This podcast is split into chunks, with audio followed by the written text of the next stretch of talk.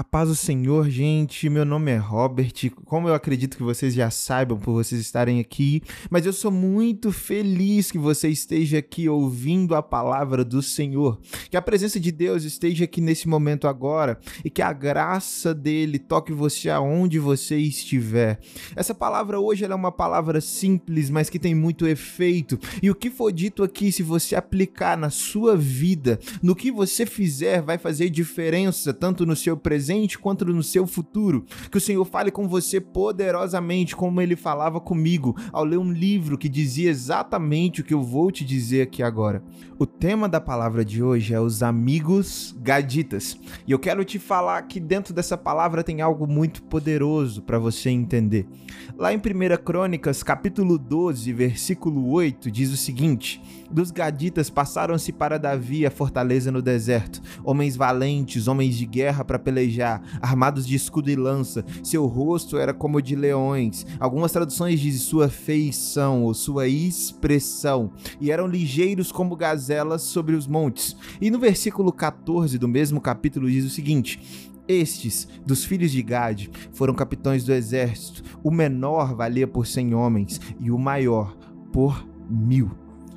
Eu quero dizer para você o seguinte antes da gente começar: quem é você no reino de Deus? porque nós fomos feitos filhos de Deus. Antes éramos escravos, fomos feitos servos. Além de servos, amigos de Deus. E Deus ele tá trazendo pra gente uma direção. Que tipo de amigo você é? Porque Davi, nesse momento, ele estava numa situação complicada, fugindo do rei Saul, tendo uma complicação no reino, porque ele já era o ungido de Deus, mas tinha alguém que queria que ele não assumisse o que Deus tinha colocado para ele chegam pessoas até Davi e os amigos gaditas. A Bíblia diz que o menor valia por cem e o maior valia por mil. E eles eram habilidosos com a lança, habilidosos com o escudo, ou seja, eles sabiam manejar o que era dado a eles. Talvez você fala assim: olha, eu sou amigo de Deus.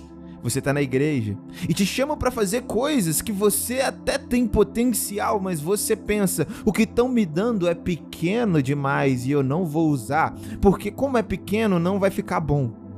Como é pequeno, eu não quero fazer.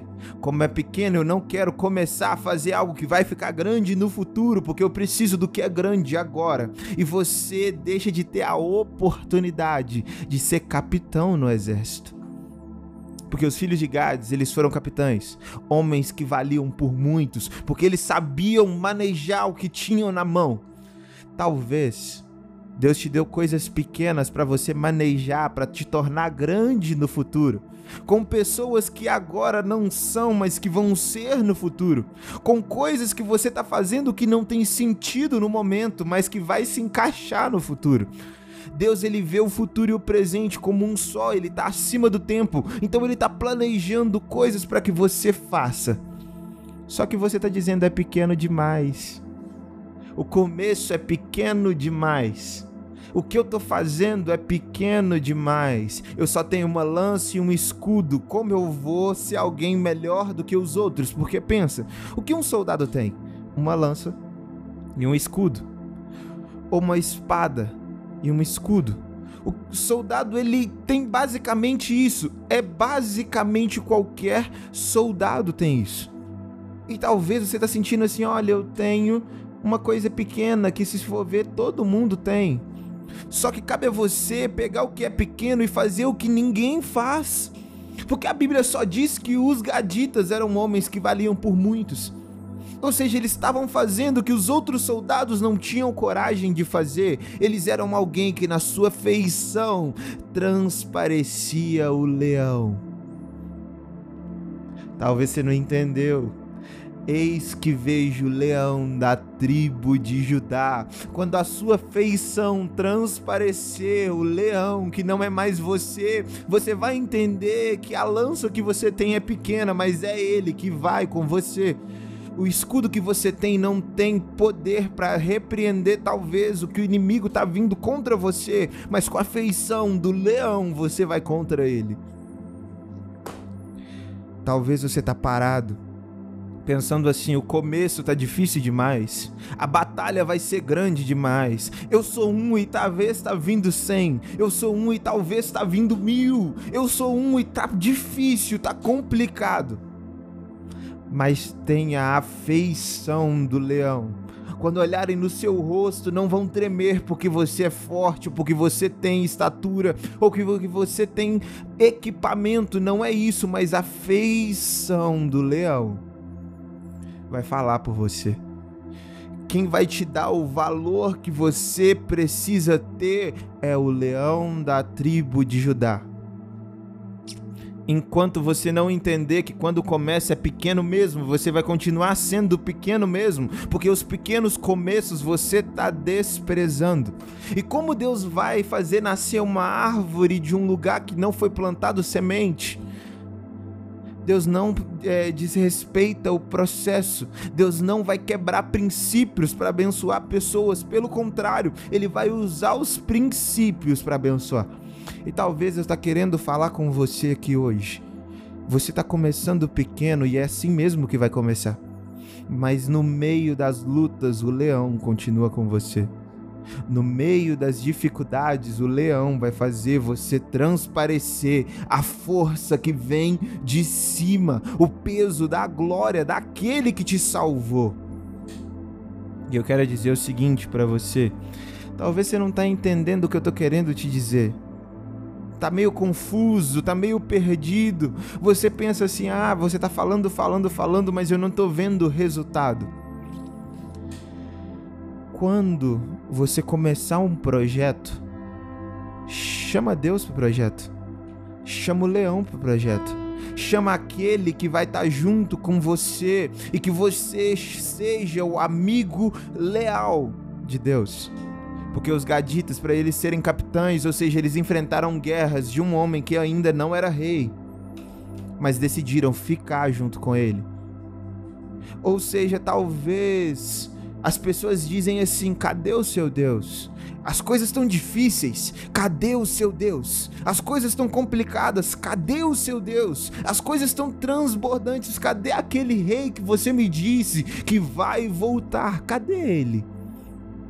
Talvez você não consegue ver a realeza de Cristo no momento pelas dificuldades que você passa. Eu quero dizer o seguinte: não saia do lado de Cristo. Seja um amigo gadita Seja aquele que luta no meio das guerras quando é só você e Deus. Não retroceda. Pelo contrário, avance avance sem parar, sem pestanejar, sem olhar para trás, sem ver o número de inimigos, sem ver o que está vindo contra você, mas pensando que a glória dele vai através de você, que na sua lança não é você quem atira, é ele quem direciona, que o seu escudo não é o seu escudo que te protege, mas é a proteção do cordeiro que te salva. E quando você vê isso, você vai entender que você vai ficar ligeiro. Fala o seguinte: seu rosto era como de leões e eles eram ligeiros, como gazelas sobre os montes. As gazelas nos montes, elas dominam aquele habitat. É a casa delas. Elas sabem se movimentar como nenhum outro animal. E elas vão de um lado para o outro para despistar a sua presa talvez vão ter momentos que você vai precisar fugir de certas batalhas. Porque tem batalhas que você vai entrar que Deus não te mandou entrar, mas na hora de fugir, se você continua do lado do cordeiro, ele vai te dar velocidade, habilidade, direção para fugir daquilo que te mataria. Mas você tem que continuar amigo de Deus porque amigo é quem não se separa. Amigo é que meio tempo mal continua junto. Amigo é aquele que diz que no tempo mal tá bem, no tempo bem também vai continuar junto, mas o amigo é aquele que luta pelo seu amigo. Enquanto você não assumir as lutas do reino, eu sinto lhe dizer que você não é amigo. O quanto você tem lutado para levar o evangelho de Jesus. o quanto você tem lutado para falar do nome de Cristo, o quanto você tem se levantado para se colocar posicionado ao lado da igreja do Senhor, o quanto você tem lutado para ser um soldado à espera de uma ordem do rei para agir eu preciso te dizer que se você quer ser amigo de Deus, esteja preparado para lutar junto com Deus. Mas eu vou te dar uma certeza: aquele que te chama para a guerra é o mesmo que te dá a vitória.